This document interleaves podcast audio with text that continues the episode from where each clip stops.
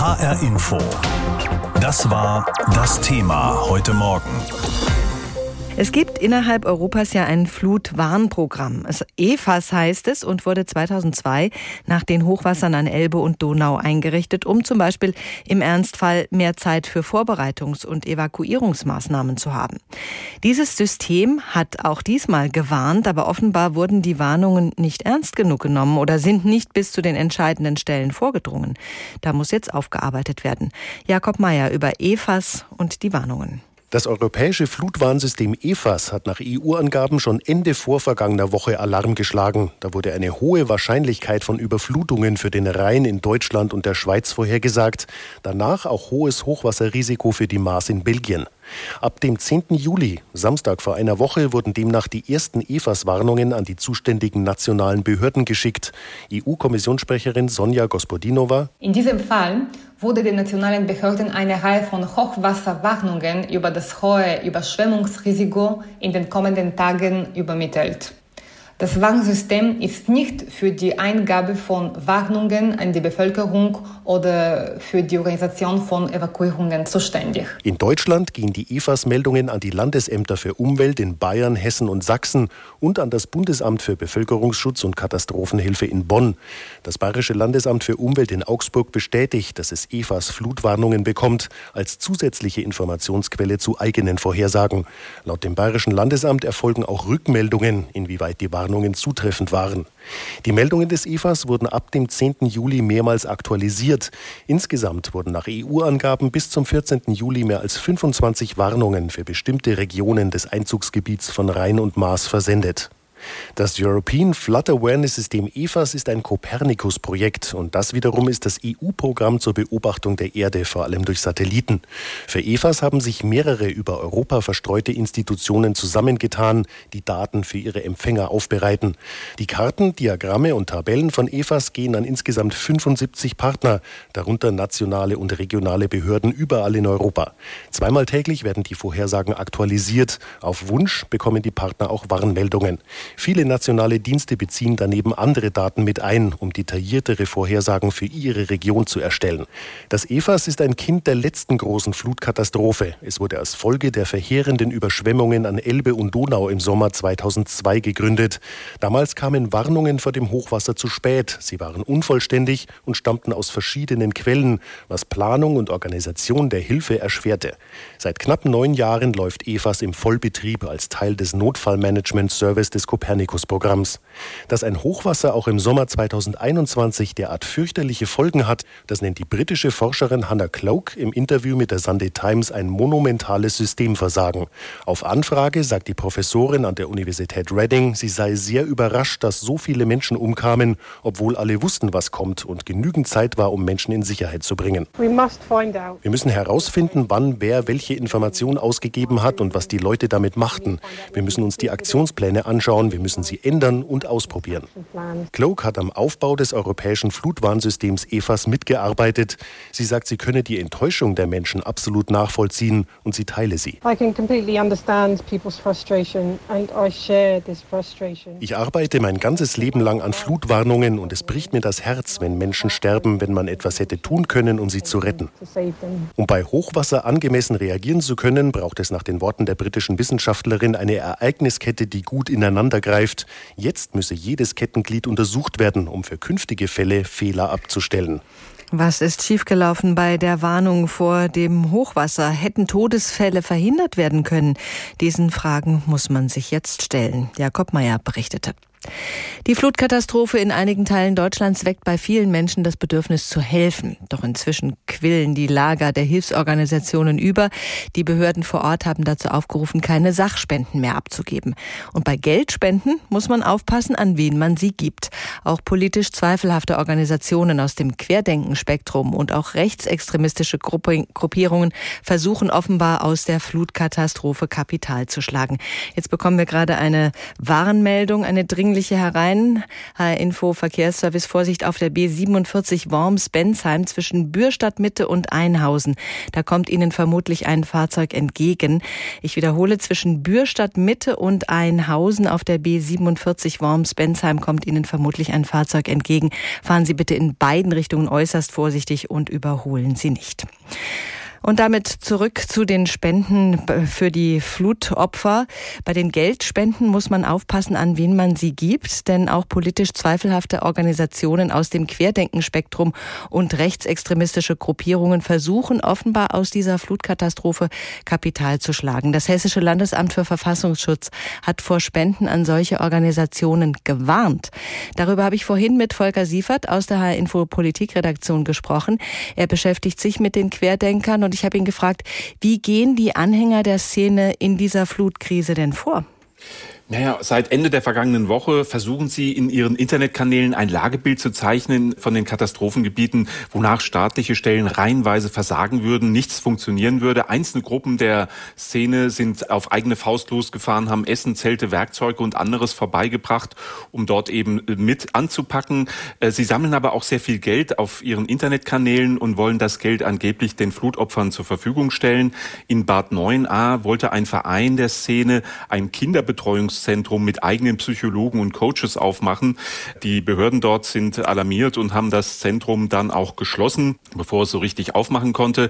Eine Sache ist mir besonders eindrücklich in Erinnerung. Am Sonntagabend hat eine Frau in einem Video behauptet, dass Menschenhelfer aus Häusern heraus um Wasser gebeten hätten, geradezu gefleht hätten, Kinder hätten nichts zu essen. Das sind Behauptungen, die sind eigentlich mit nichts unterfüttert. Nach allem, was wir wissen, funktionieren die Erstversorgung und die Aufräumungsarbeiten durch Kommunen, Katastrophenschutz, Feuerwehr und THW relativ gut. Erst gestern sind ja rund 900 hessische Helfer zurückgekommen aus dem Katastrophenschutzgebiet. Also da ist eigentlich alles relativ gut gelaufen, was die Nachbereitung der Katastrophe betrifft. Da wirkt das also wie Stimmungsmache auf Kosten der Opfer, was die Querdenker da betreiben. Die Verfassungsschutzbehörden beobachten die Funktionäre der Querdenkenbewegung seit diesem Frühjahr. Wie bewerten Sie deren Hilfeaufrufe jetzt? Das Hessische Landesamt warnt vor diesen durchschaubaren Propagandatricks der Szene. Gutwillige Bürger würden ausgenutzt, ihre Hilfsbereitschaft würde umgelenkt, um politisch zweifelhafte Ziele zu bedienen.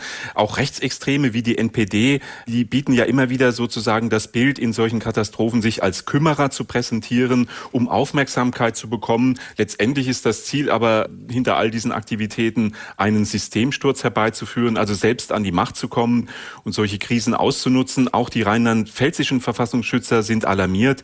Sie sagen, die Querdenker würden versuchen, mit dem Thema Katastrophenhilfe Anschluss an die Mitte der Gesellschaft zu finden.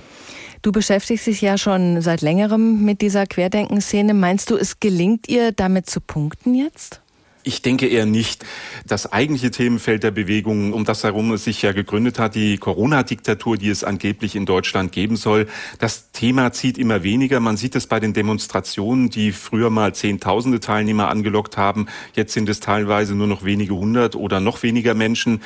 In dem Maße, wie die Impfquote steigt und äh, auch das normale Leben wieder zurückkehrt, bietet eben dieses Thema immer weniger Angriffsfläche für die Extremisten. Deswegen versuchen sie es jetzt eben mit dem Thema Thema Fluthilfe und der Behauptung, der Staat würde versagen. Allerdings würde ich eben auch sagen, im Moment ist es noch zu früh, einen Abgesang auf die Querdenkenbewegung zu machen. Der harte Kern bleibt, der ist auch geblieben, der ist handlungsfähig und vernetzt sich weiter und versucht eben, wie jetzt das Beispiel eben auch zeigt, der Flutkatastrophe, andere Themenfelder zu besetzen, mit denen er sich dann wieder aufladen kann und seinen Aktionismus sozusagen weiter betreiben kann. Die Kritik über die Katastrophenschutzmaßnahmen wird immer lauter. Das ist jetzt wieder großes Thema. Die Hydrologin Hannah Cloak von der englischen Universität Reading hat das europäische Warnsystem EFAS mit aufgebaut und sie hat einer britischen Zeitung gesagt, in Deutschland sei viel schiefgegangen. Da fragt man sich natürlich, wie viele der über 160 Todesopfer hätten gerettet werden können, wenn sie nur rechtzeitig vorgewarnt worden wären. Darüber habe ich mit Vera Wolfskämpf in unserem Hauptstadtstudio in Berlin heute Morgen gesprochen. Seehofer hat ja auch gesagt, man müsse nachdenken, was man in Zukunft besser machen könnte. Welche Vorschläge gibt es denn aus der Politik, was da geändert werden sollte? Ja, da geht es einmal um die Krisenkommunikation, also wie kommt die Info an die Leute, wann und auf welchem Weg. Da gibt es zum Beispiel die Vorschläge, Warn-SMS zu versenden. Dafür muss natürlich auch eine Technik aufgebaut werden. Denn die Kritik ist ja, die Warnungen gab es, aber sie hat die Leute nicht erreicht. Und daraus folgt auch die zweite Frage, nämlich wie man darauf dann reagiert, weil eigentlich sind die Länder bzw. die Kreise vor Ort zuständig. Soll der Bund das zentraler koordinieren? Da gibt es auch einige Forderungen, damit man dann also im Krisenfall Fall besser vorbereitet ist. Das Bundesverkehrsministerium hat mitgeteilt, dass der Deutsche Wetterdienst bereits am Montag voriger Woche vor Starkregen gewarnt hätte, also zwei Tage vor den Überschwemmungen. Welche Schutzmaßnahmen zu treffen sind, darüber muss dann aber vor Ort entschieden werden in den Ländern und Kommunen. Wo sieht man da die Mängel? Was hätte an welcher Stelle besser laufen müssen? Wo muss man da für die Zukunft nachbessern? Ja, mit einer abschließenden Fehleranalyse wagt sich im Moment noch keiner so richtig heraus, denn gerade vor Ort in den Kreisen wird ja im Moment noch nach Vermissten gesucht, den Menschen geholfen, auch die schlimmste Zerstörung erstmal beseitigt. Das hat jetzt oberste Priorität, sagen die Verantwortlichen. Und die Frage, was genau schiefgelaufen ist und welche Verbesserungen es verbraucht, das komme dann eben später. Wie wird das denn gesehen? Sollte der Bund da künftig mehr Mitspracherecht haben? Also Grüne und FDP fänden es zum Beispiel gut, wenn das Amt für Bevölkerungsschutz und Katastrophenhilfe des Bundes da eine stärkere Rolle hätte, zu koordinieren, also was eine schnelle Reaktion angeht, auch später die Hilfen zu organisieren. Aber Bundesinnenminister Seehofer und auch die Regierung sagen, das föderale System sei gut so. So ist es eben eingeordnet, dass der Bund nur dann, wenn wirklich ein Verteidigungsfall eintritt, zuständig ist. Ansonsten bei Überschwemmungen und Unwettern eben Länder und Landkreise. Die Zentralisierung bringe da nichts, sagte Seehofer gestern verbessern, weil man zum Beispiel auch die Ortskenntnisse vor Ort brauche. Wenn ich als Bürger gesagt bekomme, dass es in meiner Gegend bald starken Regen geben wird, dann rechne ich ja nicht gleich damit, dass mein Haus von Wassermassen weggerissen wird und dass mein Leben bedroht sein könnte. Was kann die Katastrophenwarnung da überhaupt bringen? Ja, auch darauf hat äh, gestern das Amt für Bevölkerungsschutz und Katastrophenhilfe hingewiesen. Also die Meldung allein reiche eben nicht, es brauche auch die Sensibilität. Und das zeigt sich ja so ein bisschen, dass die Wahrnehmung, dass solche Extremwetterereignisse auch tatsächlich tödlich sein können, so weitreichend sein können, noch nicht ganz in unseren Köpfen angekommen mhm. ist. Aber natürlich mit der entsprechenden Dringlichkeit, wenn das verbreitet wird über die Medien, auch von offiziellen Stellen, dann hätte man eben doch vielleicht das Nötigste packen können oder Evakuierungen anstoßen und vor allem dann Infos verbreiten anleitet, wie man sich im Notfall verhält. Dass man zum Beispiel nicht in den Keller geht, wenn Überschwemmung droht oder möglichst schnell den Strom abdreht. Sirenen sind ja vielerorts abgebaut worden, auch wenn man dachte, dass Warnungen super über Mobiltelefone funktionieren. Wenn aber auch das Mobilfunknetz zusammenbricht, dann hilft das wenig. Wird jetzt wieder in Sirenen investiert? Ja, tatsächlich, nachdem das alles bei dem bundesweiten Warntag im vergangenen Jahr nicht funktioniert hat, ist da eine Reform des Katastrophenschutzes angestoßen worden im März dieses Jahr. Und es soll auch 88 Millionen Euro für das Sirenennetz geben. Das reiche bei weitem nicht, sagen jetzt schon die Verantwortlichen. Und zum Beispiel in Rheinland-Pfalz hätte man sich lautere Sirenen und auch speziellere Warnsignale gewünscht. Aber da wird es auch einen weiteren Ausbau geben, etwa bei den Warn-Apps mit den Nachrichten noch bis zum Jahr 2022. Da ist dann erst der nächste Warntag geplant. Zu spät, sagen die, die das kritisieren. Aufräumen, helfen, ausnutzen, wie Deutschland mit der Flut umgeht. Auch heute Morgen wollen wir natürlich hören, wie es den Menschen in den Hochwassergebieten geht. Helfer aus Hessen sind ja in Rheinland-Pfalz an den Aufräumarbeiten beteiligt und auch unser Reporter Benjamin Müller ist weiterhin dabei. Er ist jetzt wieder da, wo er auch zuerst war, in Ahrweiler. In den letzten Tagen hat er andere Orte besucht. Ich habe ihn vorhin gefragt, wie fällt denn der Vergleich aus? Wie viel hat sich schon getan in den letzten Tagen in Ahrweiler? Ja, also der Unterschied ist, dass so ein bisschen Struktur in dieses Chaos gekommen ist. Und was sehr auffällig ist hier an der Seite, da sieht man ganz viele Autostapel. Also die sind wirklich auf einen Haufen so übereinander gestapelt worden und werden jetzt nach und nach abgefahren. Und auch diese ganzen Schutthaufen, die hier überall rumliegen, die werden eben jetzt mit riesigen Kippern abgeholt. Aber es ist immer noch unglaublich chaotisch, wenn man sich hier umschaut. Diese kleinen Sachen, der ganze Matsch, das ist immer noch da. Ein paar Eingänge von einem Hotel zum Beispiel direkt hinter mir da war ganz viel Treibholz, das war komplett zugesperrt. Das ist wieder freigeräumt, aber das Chaos ist immer noch unbeschreiblich, muss ich sagen. Also so richtig besser sieht es noch nicht aus, verstehe ich dich da richtig? Ja, genau. Also diese Haufen, die sind die Struktur, die hier reingekommen ist. Das heißt, die Verkehrswege sind jetzt frei, aber das Chaos neben den Verkehrswegen ist immer noch genauso wie am Anfang. Immerhin, die Verkehrswege frei, das hilft ja schon mal enorm, dass man da auch hin kann, wo man hin möchte und Sachen abtransportieren kann. Wie ist das denn für die Helfer und äh, wie nimmst du es auch selbst wahr, wenn man dieses ganze Elend jeden Tag sieht, wenn man mittendrin steht mit den Gummistiefeln, mit der verdreckten Kleidung? Wie geht's einem damit? Also es ist schon erstmal schwierig, wenn man am Anfang in so ein Gebiet reinkommt. Für mich war das wirklich erstmal ein Schock, das zu sehen. Ich habe aber gestern gemerkt, ich war in einem Ort, der heißt Kreuzberg. Der ist auch sehr schlimm betroffen. Das sah da wirklich extrem heftig aus. Da waren unter Brücken ganze Wohnwagen, die da hängen geblieben sind, die weggehoben wurden, Häuser, die eingerissen waren. Da habe ich aber an mir selbst gemerkt, dass ich so ein bisschen abstumpfe. Man geht dann da durch und nimmt das gar nicht mehr so richtig wahr. Und das hat mir auch das THW Marburg, mit denen ich ja viel hier unterwegs bin, bestätigt. Die sagten auch zu mir, die Helferinnen und Helfer dort, man schaltet das irgendwie weg und ähm, nimmt das gar nicht mehr so richtig wahr mit den Tagen. Aber irgendwann später kommt das dann alles wieder hoch und man realisiert mal, welche Bilder man da eigentlich vor sich hatte. Hm, erstmal funktioniert man. Wie läuft denn eigentlich die Organisation der Hilfe? Hast du das Gefühl, alle wissen, wo sie hin müssen? Wird das gut koordiniert? Ja, also das ist so ein Thema, das wird hier sehr kritisch gesehen. Es gibt da sehr viel Kritik von verschiedenen Seiten. Ich spreche auch viel mit äh, privaten Bauunternehmern, die hier in der Region sind oder Menschen, die hier einfach privat angerückt sind zum Helfen. Und die kritisieren das schon sehr. Ich habe zum Beispiel Geschichten gehört, wo man natürlich nicht weiß, was da dran ist, dass beim Stützpunkt am Nürburgring, dass da Einheiten standen, die nicht eingesetzt wurden und die gesagt haben, hier, wenn wir nicht eingesetzt werden, dann fahren wir eben wieder. Und dann wurde aber gesagt, nein, nein, wir kriegen das hin, wir setzen euch ein. Ja, und ein Bauunternehmer sagte zu mir, ohne die privaten Bauunternehmen wären die hier ganz schön aufgeschmissen, weil die überhaupt nicht die richtigen Maschinen haben und so. Und da muss man einfach sagen, die Bauunternehmen, das sind die Profis, die wissen genau, wie es geht, die haben diese schweren Maschinen und gerade die Feuerwehr, die könnte da noch ein paar mehr große Maschinen gebrauchen. Das ist so der Eindruck, den ich hier bekommen habe. THW ist da eigentlich ziemlich gut ausgestattet. Das schwere Gerät ist das eine. Wie läuft es denn mit der psychologischen Betreuung? Wenn Menschen nicht nur ihr Haus verloren haben, sondern womöglich noch einen Angehörigen. Es gibt ja so viele Todesopfer. Da müssen jetzt Menschen eine Beerdigung organisieren, mit ihrer Trauer klarkommen und mit den Folgen der Fluten. Das ist ja kaum zu bewältigen. Kriegst du was mit von psychologischen Einsätzen? Also ehrlich gesagt äh, ist das für mich ganz schwer zu überblicken. Es gibt ja diese Notunterkünfte, dann gibt es hier ganz viele Hotels, wo Menschen untergebracht sind.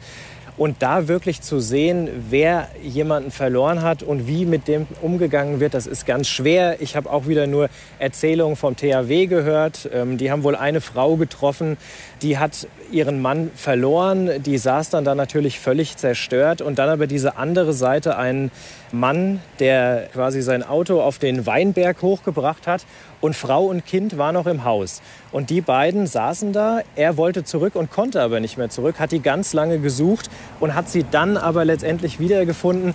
Das ist dann wieder so eine schöne Seite. Aber wie die psychologische Betreuung dieser Personen läuft, die ja auch mit diesen ganzen Traumata irgendwie umgehen müssen, puh, das ist wirklich unglaublich schwer zu überblicken. Für mich eigentlich nicht seriös einzuschätzen. Wer braucht schon Sirenen, dachten sich viele Kommunen nach dem Ende des Kalten Kriegs und bauten sie ab. Stattdessen gibt es eine App, die die Bevölkerung warnen soll. HR Info. Das Thema. Es lautet heute Morgen Aufräumen, helfen, ausnutzen, wie Deutschland mit der Flut umgeht.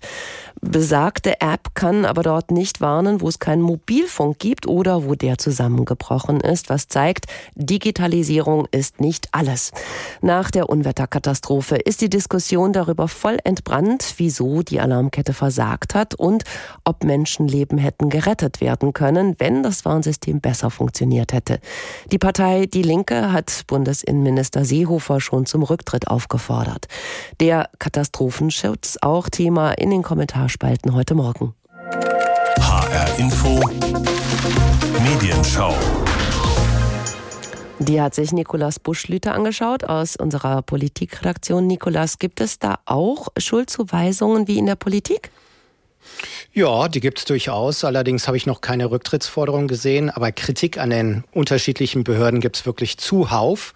Zum Beispiel in der Mittelbadischen Zeitung. Die findet, dass es sich Innenminister Seehofer zu einfach mache, wenn er jegliche Kritik an sich als Wahlkampfrhetorik abtue, so wie die Linken es ja gesagt haben. Und zum Chef des Bundesamts für Katastrophenschutz Schuster schreibt die Mittelbadische Zeitung, wenn der frühere CDU-Innenpolitiker Armin Schuster nun allen Ernstes erklärt, das Warnsystem habe in jedem Fall funktioniert, dann ist das zynisch. Seine Behörde habe 150 Warnmeldungen verschickt, doch wie vor Ort mit diesen Meldungen umgegangen worden sei, darauf habe das Bundesamt für Katastrophenschutz nun mal keinen Einfluss. Das ist diesen wichtiges Amtes unwürdig. Die Stuttgarter Zeitung sieht dagegen die Probleme woanders, nämlich auf Länderebene. Sie findet, in der Tat hapert es beim Warnsystem. Für den Katastrophenschutz sind aber die Länder zuständig. Ein unlängst präsentiertes Konzept läuft auf mehr Kompetenzen für den Bund hinaus. Das wäre sinnvoll. So, jetzt haben wir also Kritik am Bund und an den Ländern, fehlen noch die Kommunen und die kriegen tatsächlich auch ihr Fett weg, nämlich im nordbayerischen Kurier, Zitat, ein Hauptproblem ist jedoch, dass noch immer sehr viele Gemeinden und Städte eine Vogel-Strauß-Politik betreiben und hoffen, dass es sie nie trifft mit Starkregen, Hagel und Hochwasser. Viel Diskussion gab es ja auch darum, welche Mittel am besten geeignet sein könnten, um die Bürgerinnen und Bürger im Ernstfall zu alarmieren. Stichwort Sirenen. Was steht darüber in den Kommentarspalten?